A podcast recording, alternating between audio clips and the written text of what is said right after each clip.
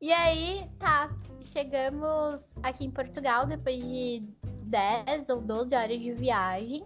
Chegamos lá pra pegar o carro, 7 horas da manhã. O cara falou assim: olha, tem que pagar um calção. O calção era, nem lembro, acho que era tipo 300 euros. E não pode ser em dinheiro, não pode ser no cartão de débito, tem que ser no cartão de crédito. E a É. gente não tinha um cartão de crédito com 300 euros disponível. Sem o carro, sem cartão, sem internet, preso no aeroporto, com seis malas.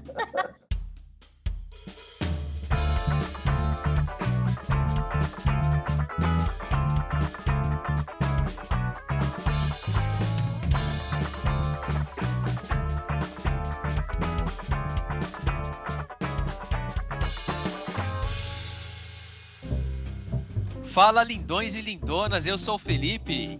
E eu sou o Caio, Sejam bem-vindos ao Perrengue Podcast.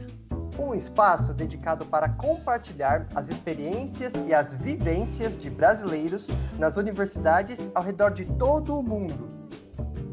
Hoje, quem está aqui é a Júlia Cizenando. Oi, galera. Ela estuda na Universidade de Algarve, cidade de Faro, em Portugal. Irá falar de sua experiência neste lugar tão incrível. Se você está curioso ou curiosa em saber como é viver em Portugal e na história da Júlia, continue ligado, continue ligada e siga as nossas redes sociais.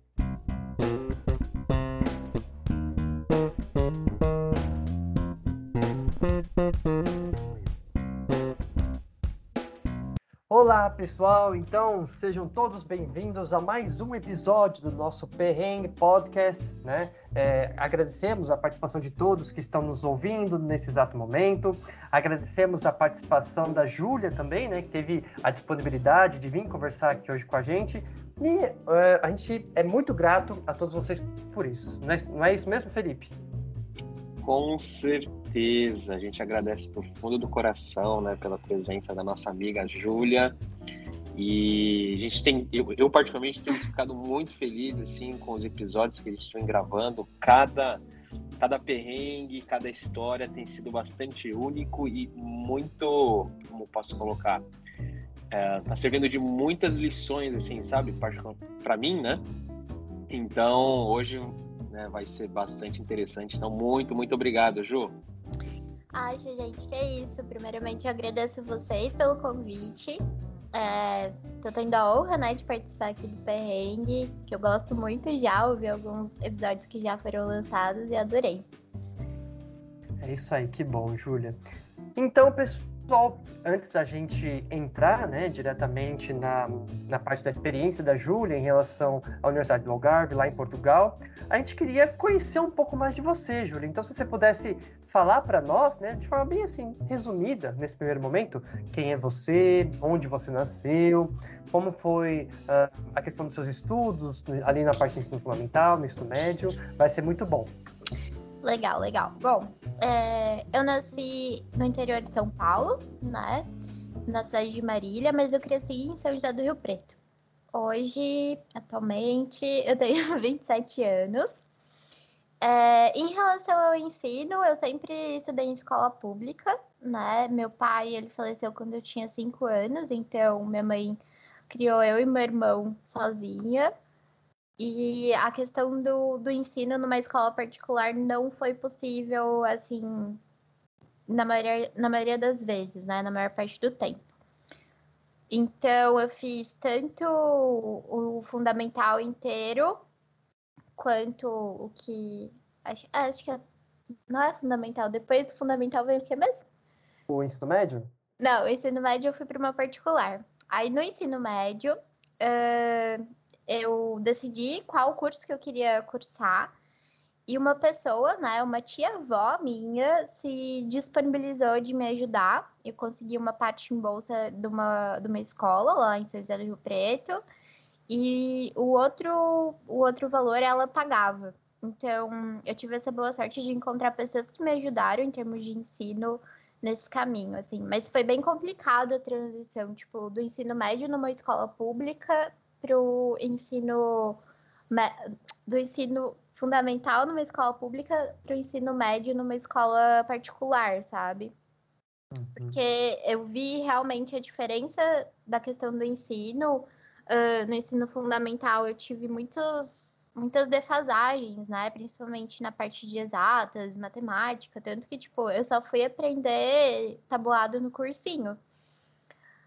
E, e aí, quando eu entrei na escola particular, eu vi uma diferença muito grande de, tipo assim, os professores terem uma disponibilidade maior para ajudar os alunos, a questão de infraestrutura, a questão de material, tudo isso é muito melhor. Só que ao mesmo tempo existem alguns alunos que não dão não dão valor, sabe? Eu fui para escola particular, na verdade, porque eu queria medicina, né? E aí a medicina ela foi se tornando um fardo aos poucos. Porque é assim, primeiro ano de. Primeiro ano do ensino médio, meu, eu estudei, estudei, estudei, estudei. Segundo ano do ensino médio, estudei, estudei, estudei. Só que eu era super ansiosa, eu não, não dava atenção nenhuma pra saúde mental. Achava que, tipo, tá tudo certo terceiro ano para mim foi o ano mais complicado, porque eu mudei de escola, eu saí de uma escola que eu tinha teoricamente um reconhecimento dos professores, os professores me conheciam, sabiam é, qual era, assim, meus objetivos, sabiam quem era a Júlia. Fui para uma escola uh, que era focado em exatas, que não era o meu forte, e era um pouco mais rígida, então para mim que, tipo, já tinha essa ansiedade, já não tinha uma autoestima tão alta em relação a isso. Foi pra, por água abaixo, eu piorei total, assim. É, chegou no final do terceiro ano, não passei, e eu só prestava pública, né? Uhum. E todo mundo sabe, tipo, medicina é muito, muito, muito concorrido. Sim. Aí fui pro cursinho, no cursinho era aquela loucura de, tipo, você tem aula das sete a uma e meia, você tem que almoçar em dez minutos e voltar para a sala de estudos. Você não volta em dez minutos, você não tem espaço para estudar. Uh, estudei loucamente, prestei de novo, não passei. E aí chegou o momento que a minha tia falou assim: Olha, não tem como eu te ajudar mais. Minha mãe não hum. tinha como pagar cursinho. E aí eu falei: Tá, hum vou estudar sozinha, né? Sim, sim. É. E aí a gente é. pode até usar como parâmetro o fato, acho que até a gente conversou isso em outro episódio, de que algumas mensalidades de cursinho são até iguais ou maiores do que mensalidades de faculdade, já, sim, né? Então isso sim. tem que ser levado em consideração. Sim, Não o caso da medicina, né? É, medicina, é, medicina é super faturado, né? Aí, é. meu, eu estudei, na verdade, eu estudei por quatro anos, né? Eu fiz um ano de cursinho em São José do Rio Preto, estudei um ano sozinha. E aí eu falei, olha, eu quero mudar, não quero ficar estudando em casa, eu quero mudar para bem longe, uhum. para ter um pouco de paz. E eu consegui uma bolsa uh, num cursinho em Santa Catarina. Então, quando eu falei, olha, mãe, eu tô pensando em sair de casa, ela falou, tudo bem, você pode sair, mas para fazer uma faculdade. Hum, e aí, o que, que eu fiz? Eu passei em administração pública na UDESC, que é a estadual de Santa Catarina, e prestei para bolsa lá no cursinho de Santa Catarina, no COC. E aí eu fui pra lá, tipo, com a cara e com a coragem. Primeira vez que eu saí de casa, primeira vez que eu tava morando longe, tipo, eu saí de casa e já resolvi mudar de estado, assim. Uhum. E aí foi uhum. muito interessante essa mudança de um estado pro outro, porque São Paulo é aquela frenesi, né? A gente não para, mesmo no interior. A gente tem um ritmo acelerado de fazer as coisas. Tipo, uhum. quando eu cheguei em Santa Catarina, era tudo mais devagar. A aula começava uma hora mais tarde, terminava uma hora mais cedo. As pessoas não tinham que almoçar em 10 minutos, tinham que almoçar em duas horas. Caramba. Uhum. então, era tudo mais, devagar, mais devagar. E eu via muitas pessoas é, que sabiam muito menos do que eu em termos de prova, em termos de, de vestibular, passando na faculdade. E aí eu comecei a parar e pensar, mano, não é uma questão de você saber as coisas ou não. É uma questão de você ter equilíbrio mental, é uma questão de você ter ali é, uma rotina e saber pelo menos um pouco, sabe? E aí nesse ano da nesse ano que eu nesse ano que eu fiz cursinho lá no COC, eu prestei prova para estudar numa universidade particular, lá em Joinville, que as universidades particulares de Santa Catarina, na época, eram muito mais baratas do que em São Paulo. Era coisa de, tipo assim, a universidade em Santa Catarina era 2 mil, em São Paulo era 5. Nossa, mas assim, aí você prestou para para medicina? Para medicina, para depois conseguir bolsa ou FIES, porque tinha essas opções. Entendi. E aí, eu recebi um e-mail da Universidade de Joinville que eu tinha passado, que eu tinha sido aprovada em medicina. Uau. Minha mãe ligou para a família inteira, toda feliz. Meu irmão já tava mandando, tipo assim, mandando mensagem para todo mundo, todo mundo alegre, não sei o quê. 24 horas depois eu recebo uma ligação de Joinville dizendo que deu problema no sistema e eles mandaram essa mensagem para todos os candidatos. Ah, não acredito. Não, mano. Sim. Aí depois tinha que ligar pra toda a família e falar: olha, a Júlia não passou. Putz, Nossa, mas sério? isso. Mas você sabe que eu acho que isso, isso não deve configurar algum tipo de. Sei lá, tipo, é, motivo para você entrar com algum processo, algo assim, porque é uma coisa que impacta muito a vida da gente, né? Nossa, foi muita loucura, assim. Eu até pensei na época, mas assim, é uma coisa que você vai depositar energia, às vezes não vai dar em nada. É. Mas esperem que vocês vão perceber que medicina não era para ser. Eu, hoje eu vejo muito que é. medicina não era para ser, várias outras coisas acontecerem.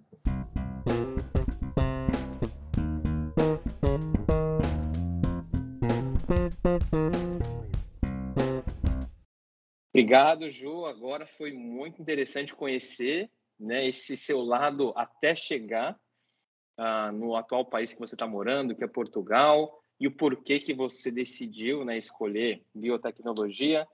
E até colocando um adendo, nossa, eu tenho diversos amigos e amigas que passaram por esse mesmo processo, né, de escolher medicina, né, e aí a questão, né, que quando você escolhe medicina, trazem diversos desafios a mais, que talvez com comparado a alguns outros cursos. Então, conversando com esses amigos, acho que o relato que você deu não é muito diferente do hum. deles, né? Então, e aí, chegando agora, por que você escolheu Portugal? Por que talvez não alguns países da América Latina, América do Sul, ou, enfim, por que, que, por que Portugal? A questão de escolher Portugal foi Primeiro, pela facilidade de entrar na universidade pela nota do Enem, que era uma prova que eu já estava acostumada a fazer, já tinha aptidão. Segundo, pelo idioma, o português, né? Nós falamos português, por mais que alguns portugueses dizem que falamos brasileiro. É...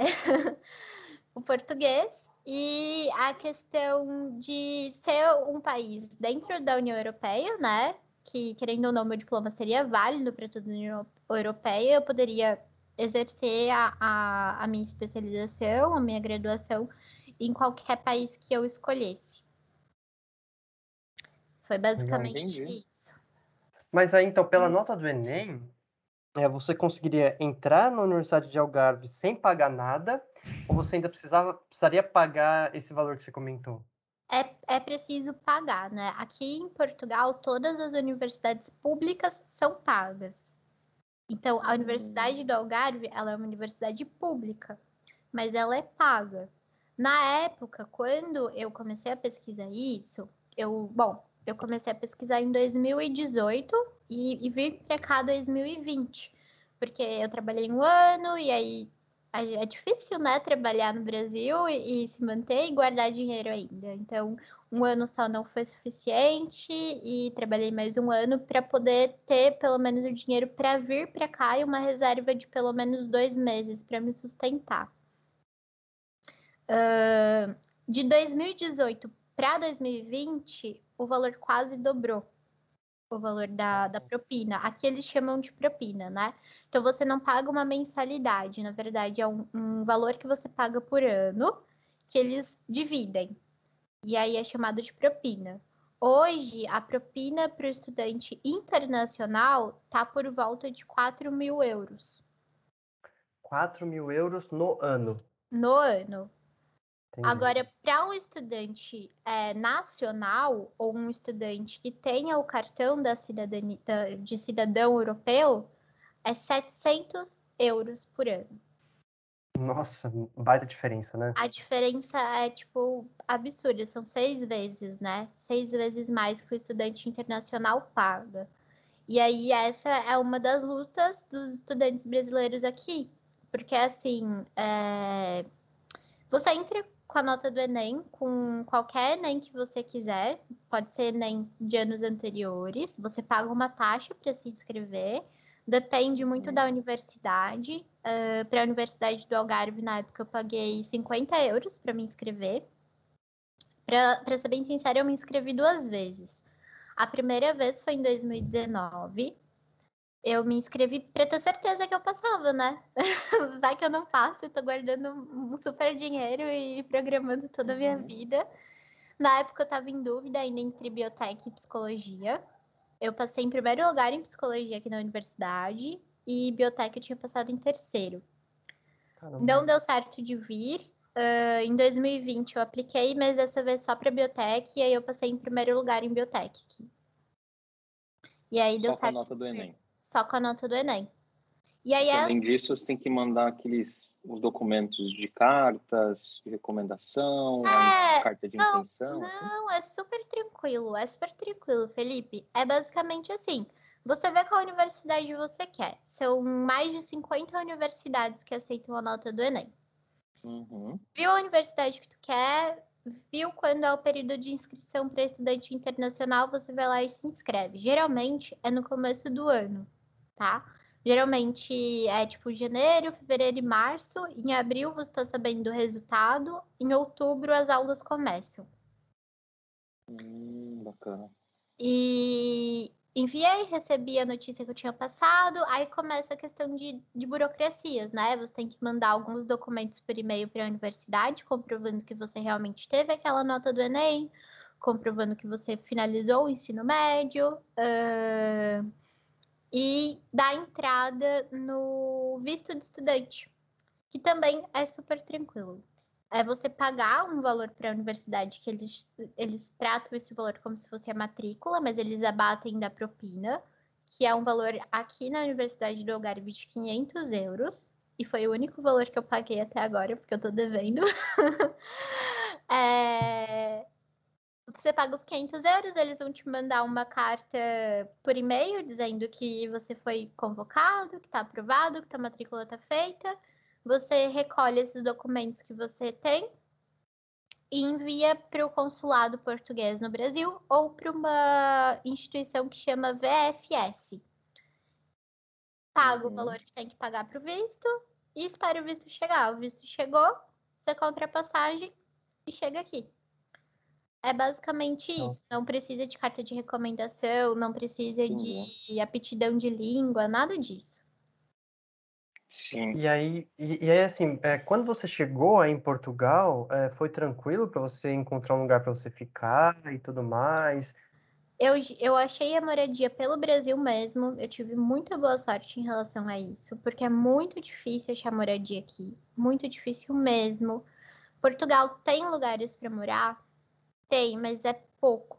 Porque, assim, aqui ahn, tem muitos prédios abandonados. Prédios antigos abandonados. E esses prédios, eles ficam ali, só parados, inutilizados, sabe?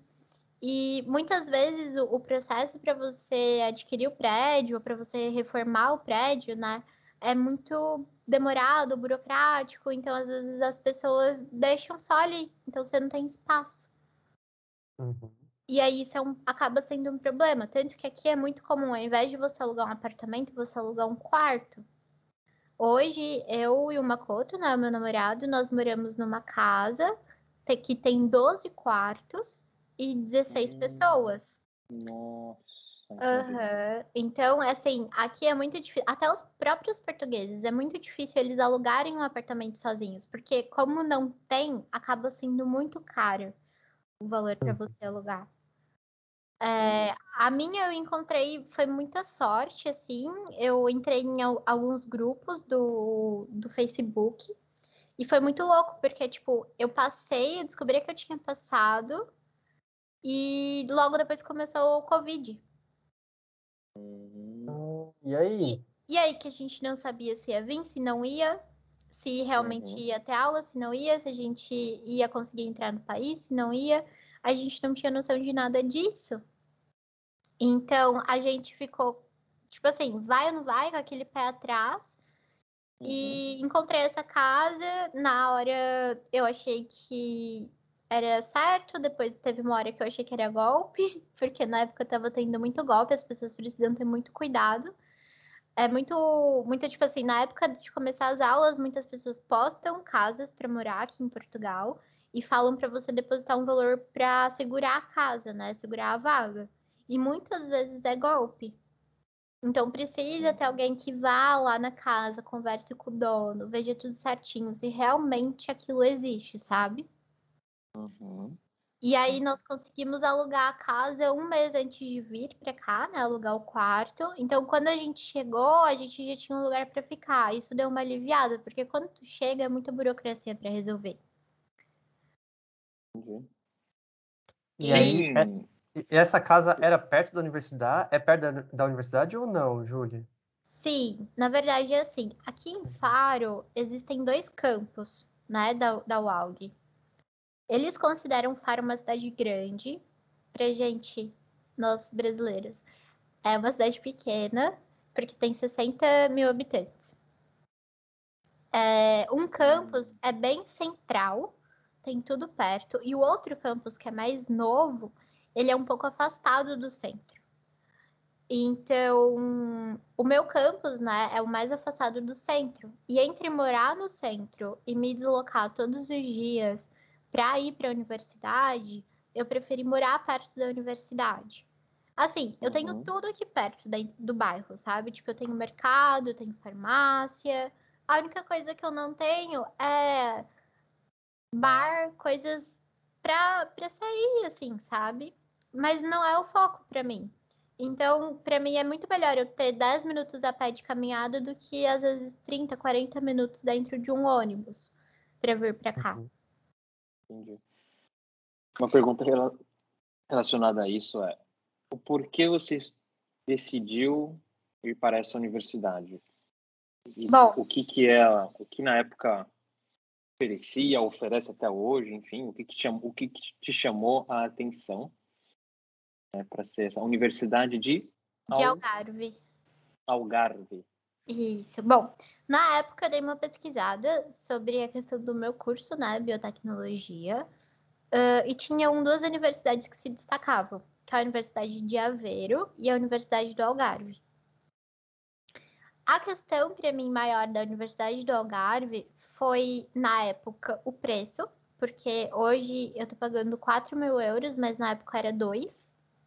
Uhum. E, então, entendi. quando eu, eu decidi, era 2 mil, 2 mil euros e agora tá 4. A questão de ser a cidade capital da região, então, se eu preciso resolver qualquer coisa, eu posso resolver dentro da cidade, em termos de burocracia. É, e a questão do clima, porque o clima aqui é muito parecido com o Brasil, principalmente Rio Preto, porque aqui é calor. É, o verão, o verão aqui é bem forte, assim, faz bastante calor e o inverno é super ameno. E vindo de uma cidade quente do Brasil, eu iria sofrer muito se o inverno aqui fosse rigoroso. Por Uhum. ser a universidade que mais recebe estudantes internacionais de Portugal, também foi um fator determinante. Porque eu pensei assim, poxa, se eles recebem tantas pessoas de fora, provavelmente eles vão estar mais preparados para receber um estudante internacional. Entendi. Ah, então a Universidade da Algarve em Portugal é a universidade que recebe mais gente de fora? Sim, Sabe por que é curioso? Porque geralmente, eh, principalmente naquela época, quando aqui no Brasil tinha o Ciências Sem Fronteiras, né? Muita gente foi atrás das chamadas graduações sanduíches pela pelas universidades de Portugal, né? Só Uhum. que aí eu lembro que na época a gente ouvia falar muito da Universidade de Porto, né? De outras universidades, e até então a Universidade de Algarve não era tão falada, pelo menos não naquela época, né? E aí me chamou a atenção agora você falar isso. né, que de, além do contexto de Portugal, a Universidade, a Universidade de Algarve realmente é aquela que recebe mais é, pessoas é, de fora. É, é assim, a, a Universidade de Porto, a Universidade de Coimbra e de Lisboa são universidades antigas, né? Então são universidades que elas têm ali um, um reconhecimento. A Universidade do Algarve ela é uma universidade nova, ela tem só 50 anos. Eu brinco que ela é uma universidade baby. a, a questão das pessoas procurarem muito aqui é principalmente pela localização. Porque o Algarve, ele é onde todas as pessoas da Europa, todas não, né? Mas a maioria das pessoas da Europa passam o verão. Ele, é, ele foi eleito esse ano como um dos melhores lugares para se passar o verão dentro da Europa, porque existem praias muito bonitas aqui. Então, além de você ter a qualidade de vida de Portugal em termos de segurança, você tem é, passeios que não se pagam, né? Então, tipo assim, ah, se eu quero ir pra praia, eu tenho uma praia que fica a 3 km daqui de casa. Uhum. E são praias muito bonitas. Então, as pessoas que vêm, porque assim, não recebe só brasileiro, né? Quando eu falo estudantes internacionais, são estudantes de todos os lugares. Eu tenho amigas indianas, eu tenho amigas do Equador. O pessoal do Equador vem bastante para cá, porque estudar no Equador é muito mais caro do que aqui, mesmo aqui sendo 4 mil por ano. Então, pessoal, às vezes até da própria Europa, muitas pessoas vêm fazer Erasmus aqui, né? Que é, entra uma parte na questão do sanduíche, eles ficam um ano, dois anos aqui, depois vão embora. Mas é, é por essa questão da, da diversidade também. Porque tem muita gente hum. de fora, então eles pensam, ah, pode ser que, né? Uhum. Tenha mais estrutura para isso. E o seu curso de biotech na universidade? Como é, como é que tem sido? Porque vai fazer um ano, né? Isso, faz um, um ano já, anos, né? Um ano. Eu terminei o primeiro ano da universidade. Uh, Como é que foi? Esse ano eu tranquei. Então eu tenho só experiências do primeiro. O primeiro ano foi um pouco. um pouco complicado, eu acho. Porque eu fiz meu primeiro ano no Covid, né? Então, eu uhum. tive um período de aulas presencial, eu tive um período de aulas online, uh, tive experiências boas e ruins. Uhum. Se pôr na balança tudo, vale a pena estudar em Portugal pelo teu diploma ser internacional e valer para toda a União Europeia. Agora, em termos de tipo assim, ah, o estudo, a qualidade de estudo aqui é tipo, sei lá, 100% melhor do que do Brasil, eu não posso te afirmar isso. Porque. Tá, sim. sim. Hum. Porque, assim, primeiro eu não tive experiência no Brasil. Segundo, aqui a questão da didática dos professores é muito diferente. O que, que acontece? A maioria dos professores uh, são pesquisadores, então eles dão aula meio que obrigados. E eles não gostam de dar aulas. é basicamente isso, sabe? Tipo assim, na, na experiência que você teve. É, na, na, minha, no meu ponto de vista e na minha experiência, assim, o primeiro ano dos cursos, qualquer curso aqui, de todas as pessoas que eu conversei, o primeiro ano é sempre o pior ano. Porque o que acontece? No primeiro ano você vai ter matérias dentro do seu curso que você não vai usar para o seu curso. Por que isso acontece? O ensino médio aqui em Portugal, ele é segmentado. Então, quando você vai entrar nele, você escolhe se você quer para exatas ou para humanas. Então, o pessoal que vai para exatas não tem aula de história e, sei lá, geografia, filosofia, sociologia durante o ensino médio. E o pessoal que vai para exatas, não, é, o pessoal que vai para humanas não tem essa parte de exatas. Então, por exemplo, no meu primeiro ano da faculdade, eu tive aula de física, mas não é uma física avançada, é física igual eu vi no cursinho. Uhum. Porque é a maioria das pessoas da minha turma não tiveram física no ensino médio. E aí esse primeiro ano acaba sendo um pouco mais chato, assim, você não vai ver realmente coisas do seu curso. O segundo ano começa a melhorar as coisas, você começa a ter professores especializados dentro da área, uh, professores que estão mais uh, animados para dar a aula em si, sabe? Então eu falo assim, para quem vai vir para Portugal e, e, quer fazer um curso aqui, meu, o primeiro ano pode ser uma bosta, mas continua, sabe? Vale a pena. Até porque os cursos aqui, eles são de três anos. Diferente do uhum. Brasil, se eu fosse fazer biotech no Brasil, seriam cinco anos. Aqui, cinco anos, eu saio já com mestrado, né? Uhum, sim, sim. Não, você vai falar que essa eu acho que é uma das grandes vantagens realmente, né? É, mas assim, esse lance, Júlia, das graduações serem todas de três anos, é, seria para todos os tipos de graduação? Porque, por exemplo, a gente pensa em graduações que até então aqui no Brasil seriam mais extensas, como a medicina mesmo, por exemplo. Até cursos como medicina, engenharia, que são de quatro, cinco anos, eles também é, são de três anos aí em Portugal? Não, alguns cursos eles são, eles chamam de mestrado integrado, né? Por exemplo, psicologia, se eu não me engano, são cinco anos, porque você é obrigado a fazer o estágio e, e algumas atividades extras para uhum. ter o, o, a validação de ser um psicólogo aqui em Portugal. Uh, medicina uhum. é, acho que é ao mesmo tempo do Brasil, só que aqui você tem um diferente, porque assim, para medicina aqui, você pode tanto entrar direto para medicina e fazer seis anos, ou você pode fazer algum curso na área de saúde e prestar medicina como se fosse um mestrado.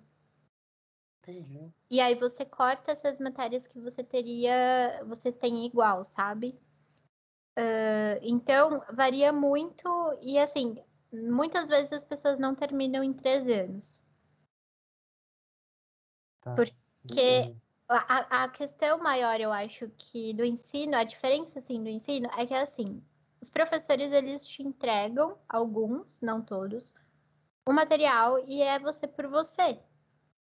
E nós, no Brasil, não estamos acostumados com isso. A gente está acostumado, muitas vezes, com professores que eles querem saber se você está entendendo a matéria, se não está. Eles, eles parecem que estão mais dispostos a ajudar, entende? Uhum. Aqui em Portugal, não. Aqui é mais tipo assim, olha, é isso que vai ser cobrado, se vira. Então, e, e, eles também têm uma questão muito forte aqui, que é uma cultura mesmo deles. Uh, no Brasil, a gente tem uma relação com o professor muito mais próxima do que aqui. Aqui existe uma hierarquia muito forte, de que o professor tem que estar certo e você está errado. Mesmo quando o professor está errado. E então eles, por exemplo, eles não dão 20 numa prova, é muito difícil, porque as notas é que são de 0 a 20, sabe? Eles nunca vão dar uma nota máxima. Muito, muito difícil eles darem uma nota máxima na prova. Uhum. Eles sempre vão dar uma baixadinha. E também acaba sendo mais difícil você ter uma nota máxima, porque eles acabam deixando a prova mais difícil do que geralmente seria. Tipo, considerando o que você estudou. Entendi. Interessante, interessante. É muito doido é, isso, é muito doido.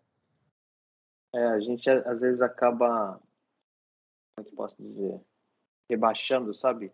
A educação que a gente tem no Brasil e, e a intenção do podcast não é, não é isso, né? Uhum. Trazer essa experiência que viver fora é, é, tem seus desafios, tem seus lados bons, os lados negativos, não negativo, mas o lado do desafio em si. Sim. Mas não é, né? Eu, eu pude fazer minha graduação no Brasil e sou muito grato, né, pela experiência que eu pude ter. É, muito do que, na verdade, minha alma mater, né? Vamos colocar assim, academicamente dizendo, foi construída né, dentro do Brasil. E é interessante você trazer esses pontos da, da, diferença de cultura, de avaliação, da relação com o professor, porque você comentando eu consigo sentir, nossa, essa diferença que foi a minha experiência enquanto eu estava na graduação também, né? Então, Sim. bacana, bacana. É, eu, eu falo assim, é... em termos de ensino, eu não consigo dizer. Mas uhum. eu acho que o ensino do Brasil em termos de faculdade é muito bom. Muito bom mesmo. Eu não tive oportunidade, porque eu, na verdade, não escolhi ter, né? Mas a, o grande diferencial de você fazer uma faculdade, principalmente em Portugal, é só pelo fato do teu diploma ser válido em toda a União Europeia.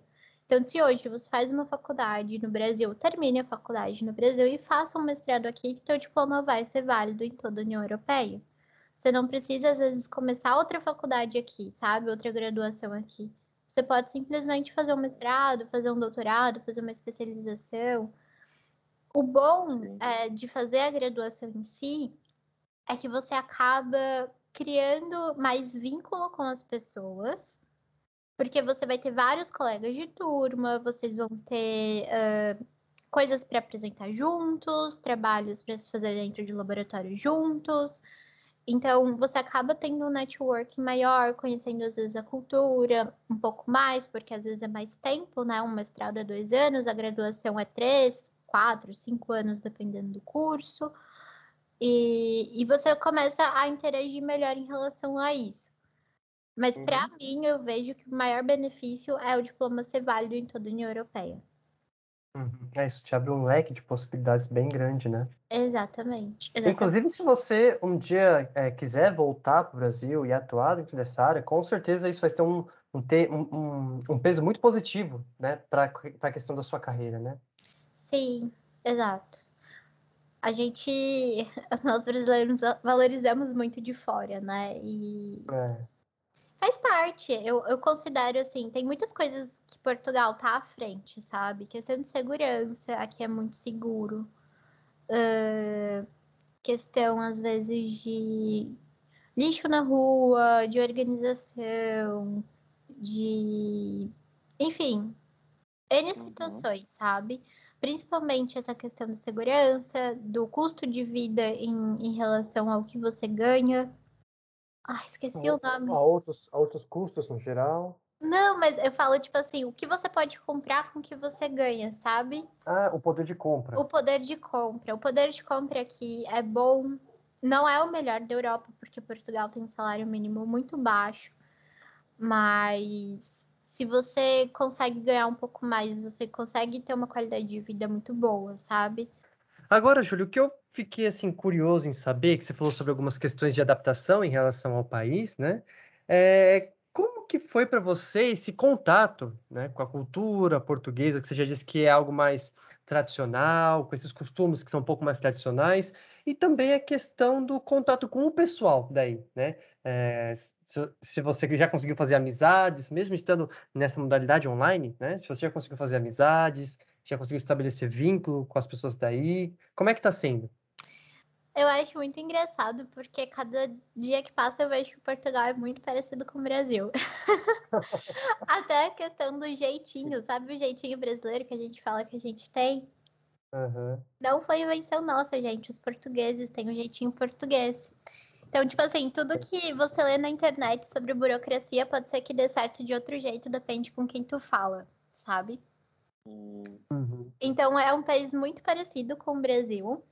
Uh, no geral, as pessoas são muito receptivas. Eu tive aulas presenciais, não só online, fiz muitos amigos. Uh, tenho amigos brasileiros, tenho amigos portugueses, tenho amigos de outras nacionalidades também. Os portugueses, eles são muito diferentes de região para região. Tem, você, você percebe assim essa diferença igual no Brasil, sabe? Você fala com um nordestino, você fala com um paulista, é diferente você fala com o pessoal do Porto ou com o pessoal de Coimbra, é diferente. Uhum. Uh, eles gostam, a maioria gosta bastante dos brasileiros. Pra ser bem sincera, eu acho que eles escutam muito mais música brasileira do que nós. A maioria dos funks que eu conheço, eu conheci aqui em Portugal com as minhas amigas portuguesas. Nossa! Aham, uhum, sim. Que curioso. É, as novelas brasileiras, eles assistem a maior parte das novelas. Caramba! Aham. Uhum. Uh, então, assim, foi bem fácil essa questão da adaptação em si, sabe? Porque é uma cultura muito próxima, lógico, existem suas diferenças. Elas estão, às vezes, nos pequenos detalhes. Nós brasileiros somos muito mais expansivos, né? Uh, a gente chega, já conversa, já, já já toca, já vira amigo, e eles demoram um pouco para isso, sabe? Essa questão do toque, essa questão da fala, pode ser que demore um pouco para eles. Mas no geral foi muito tranquilo, principalmente o pessoal mais jovem, né? Uh, a, eu tenho a maioria dos meus amigos são mais novos, mais novos que eu, eles têm na média 23 anos no máximo, assim. Porque aqui é muito a cultura de, tipo, tu terminou o ensino médio, tu tem que ir pra faculdade, mesmo que seja um curso que você não queira. Uhum. Por isso que você tem seis opções de curso. Então, muitos deles entram no curso e vão trocando de curso durante o percurso acadêmico. É, todos eles foram muito receptivos comigo. Alguns até perguntam coisas sobre o Brasil, têm interesse, gostaria de conhecer. Uh, a questão da língua facilita muito, mas às vezes também pode confundir um pouco, porque algumas coisas a gente fala, eles falam de outro jeito, ou algumas palavras a gente usa e eles não usam. O que eu faço muito com as minhas amigas é, se elas não entendem a palavra, eu tento buscar a palavra em inglês para elas, para elas entenderem. Uhum. É uma tática. Uh, e também depende muito de região para região, essa questão das palavras, sabe? O pessoal do continente, assim, uh, fala diferente do pessoal das ilhas, até em termos de, de vocabulário.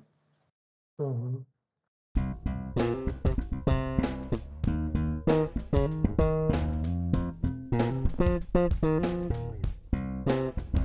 É isso aí, pessoal. E agora chegamos em uma das partes mais aguardadas do nosso podcast, desse nosso episódio, que é o momento do perrengue.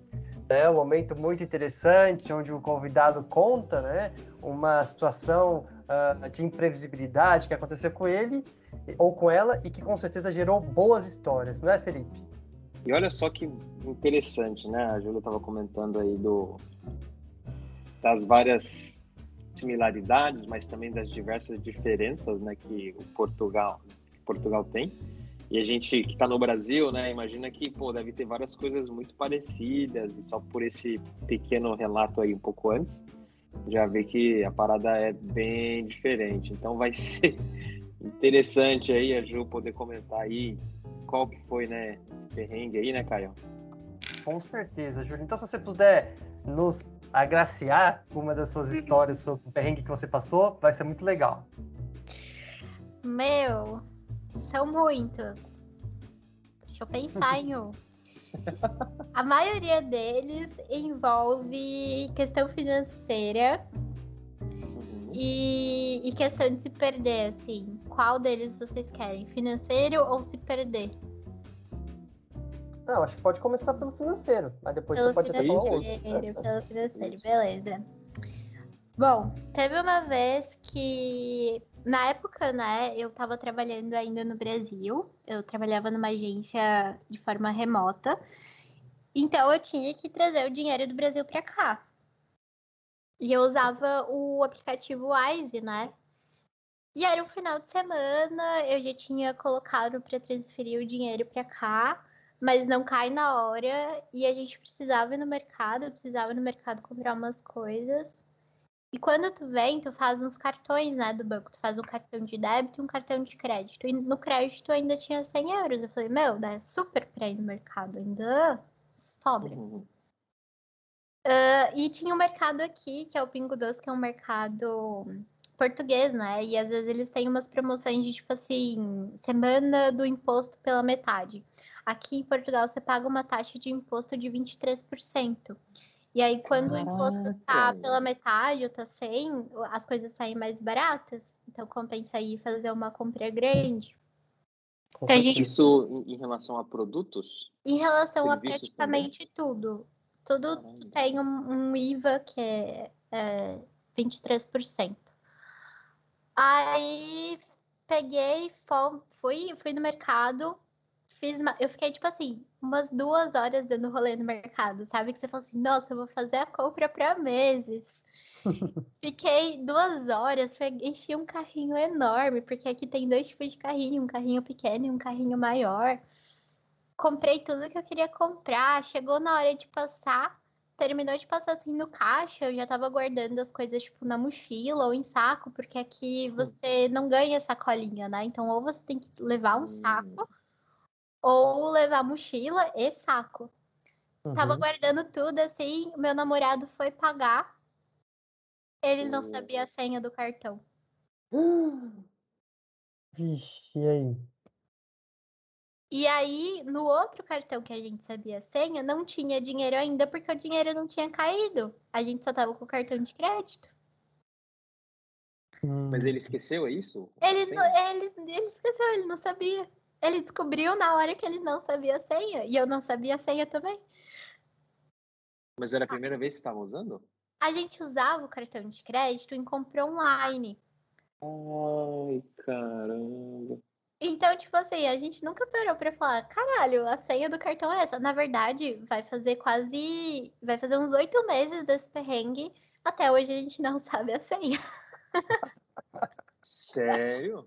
Sério. E aí, no momento, basicamente, vocês tiveram que desistir da compra. Nossa, e aí o, o Makoto, que é o meu namorado, ele entrou em choque.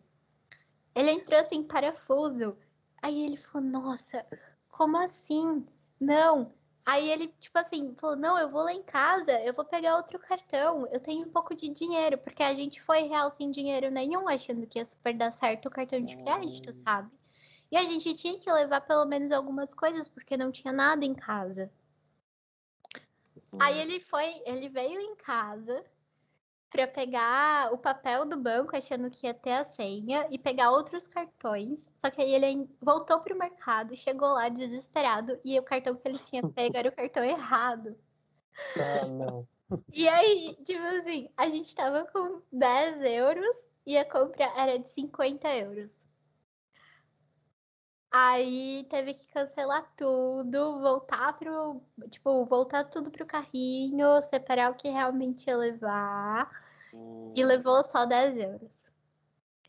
Esse foi um dos perrengues, assim. E aí, até hoje, Até hoje a gente não mistério. sabe a senha.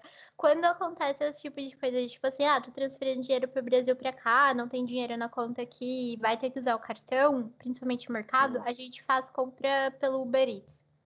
Desse jeito. A hum, gente seleciona lá o que a gente quer do mercado no Uber Eats e chega em casa e não precisa de saber a senha. É um, Ah, tá, tá, tá, tá. É um jeito. Caramba, mas, mas mesmo. Não dá pra ligar pro banco pra perguntar? Mas eu acho que até dá, mas assim, a gente teria que ir lá e, e resolver. Sabe aquela coisa, tipo assim, você sabe que tem que fazer e nunca faz? É É- uma delas. É, é exatamente isso, é uma delas. Outro perrengue que a gente passou foi justo quando a gente chegou em Portugal. Porque foi assim, ah, quando a gente comprou a passagem para vir, eu peguei uma passagem muito barata na época. Eu paguei 1.400 reais na passagem para vir. Uhum. E, Normalmente é quanto? nossa, normalmente é uns 3 mil. Uhum.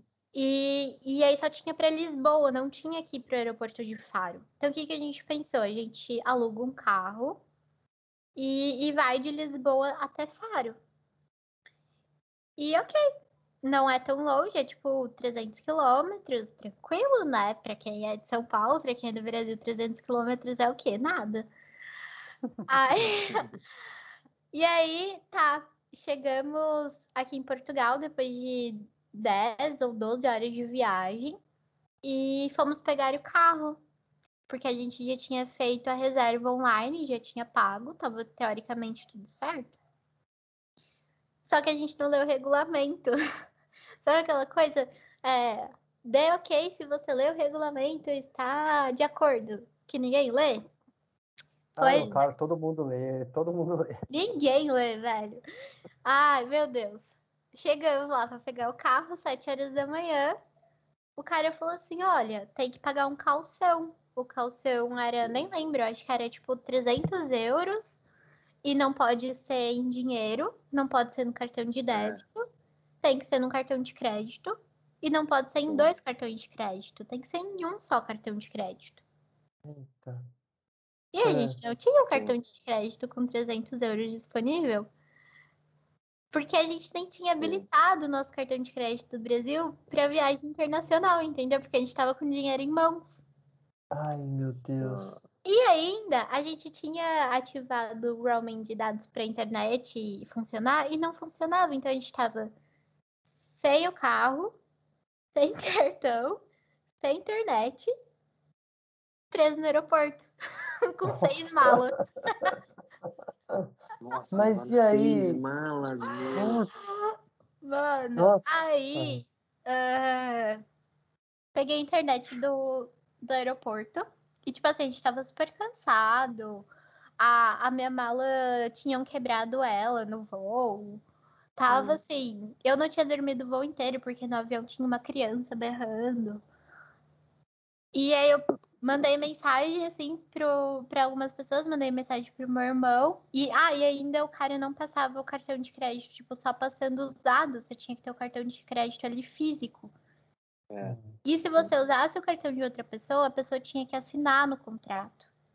Uhum. Aí eu liguei pro meu irmão, ele falou: Olha, eu tenho uma conhecida que mora numa cidade aí perto, fala com ela. Caraca. Aí eu falei com ela, falei, olha, a gente tem o dinheiro em mãos, mas não tem como a gente pegar o carro. Isso era tipo 8 horas da manhã. Aí ela falou Uhum. assim, olha, eu posso ir aí passar o meu cartão, ajudar vocês, mas eu só posso ir meio-dia. Aí eu falei, Hum, tá bom. Então a gente ficou no aeroporto, tipo, esse tempo todo lá, sentado, esperando.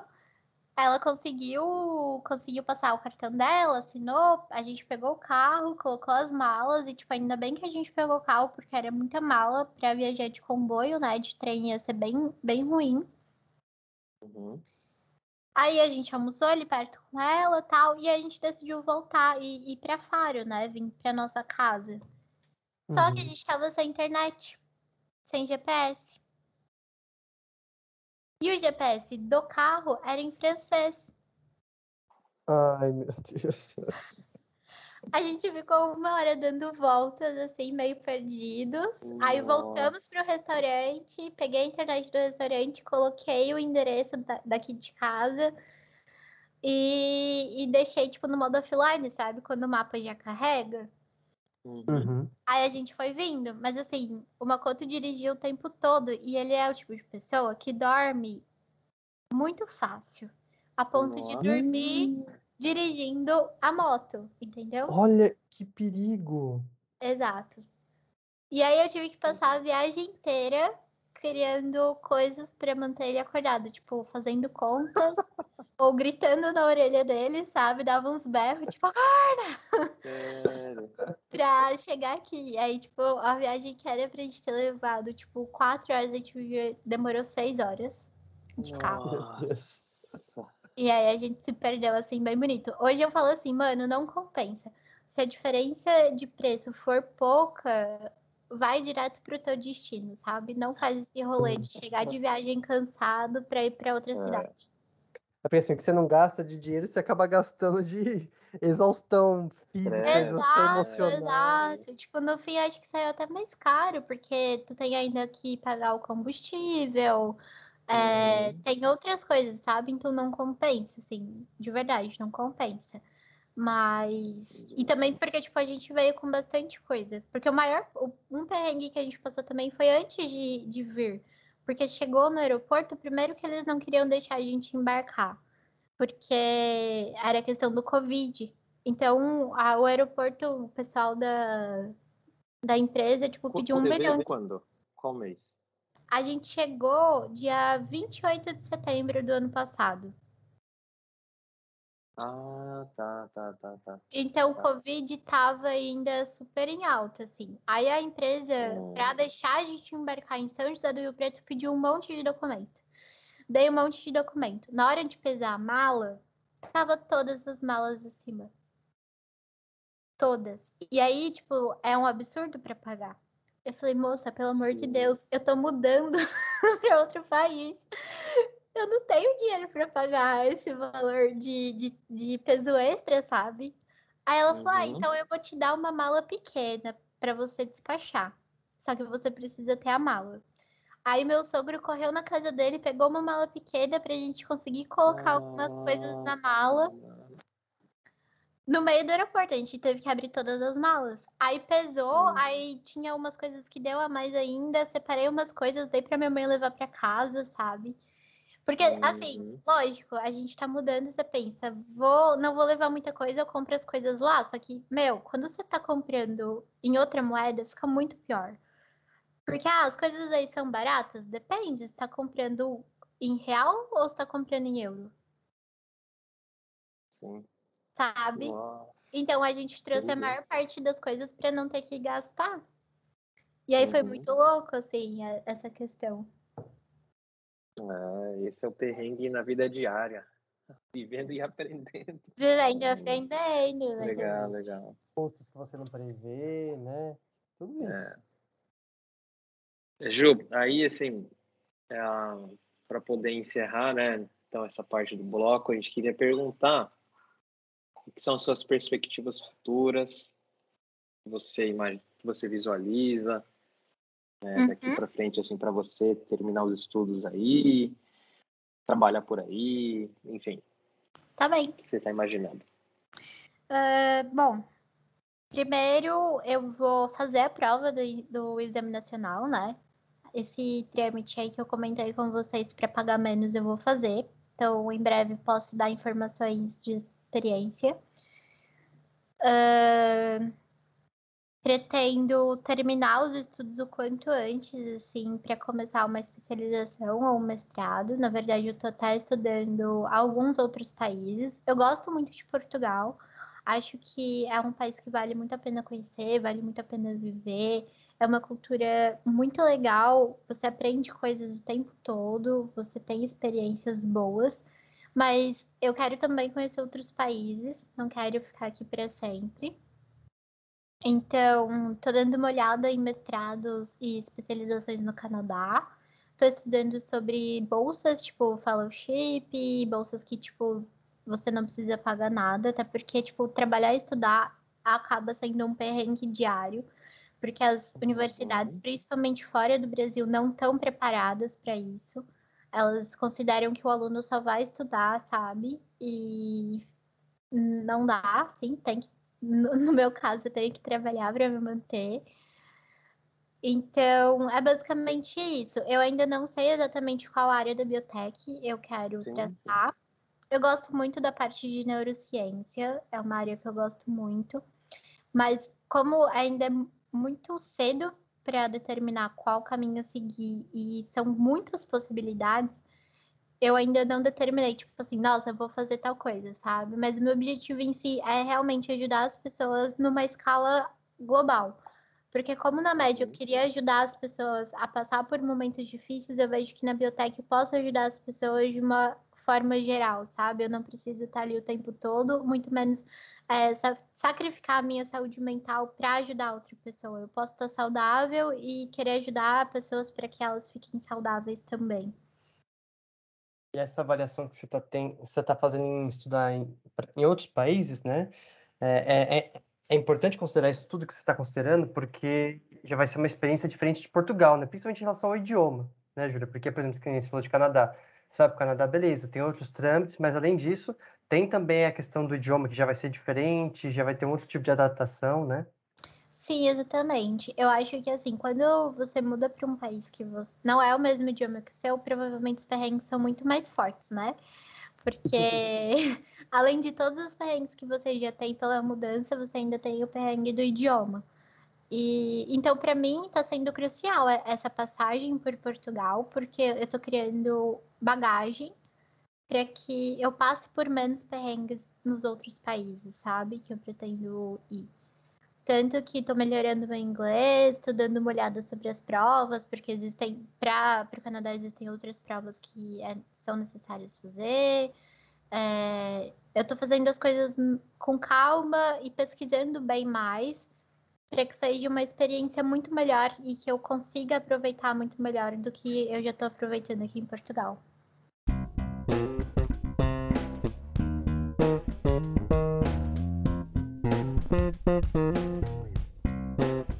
Ju, muito, muito obrigado por poder compartilhar a sua história, o seu perrengue, a sua vivência nesse país chamado Portugal. Muito obrigada brasileiros eu.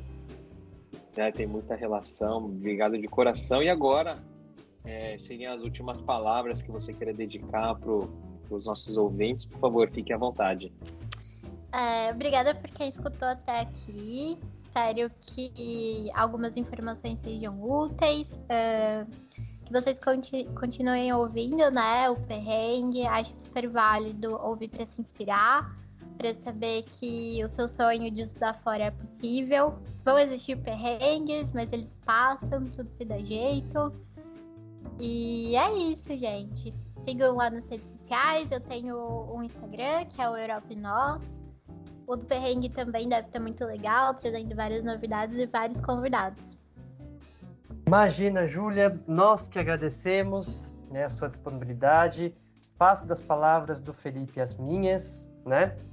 É, realmente foi. Toda essa experiência que você trouxe para a gente foi algo muito novo também para mim, né? Porque eu tinha uma visão de Portugal em, algum, em algumas questões um pouquinho diferentes daquelas que você trouxe. Então, foi muito bom, né? Ter essas informações.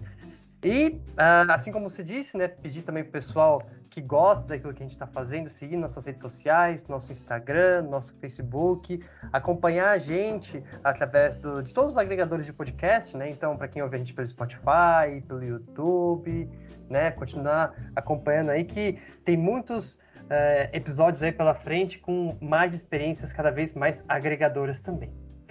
Então, pessoal, por enquanto é isso. Até o próximo episódio. Até mais.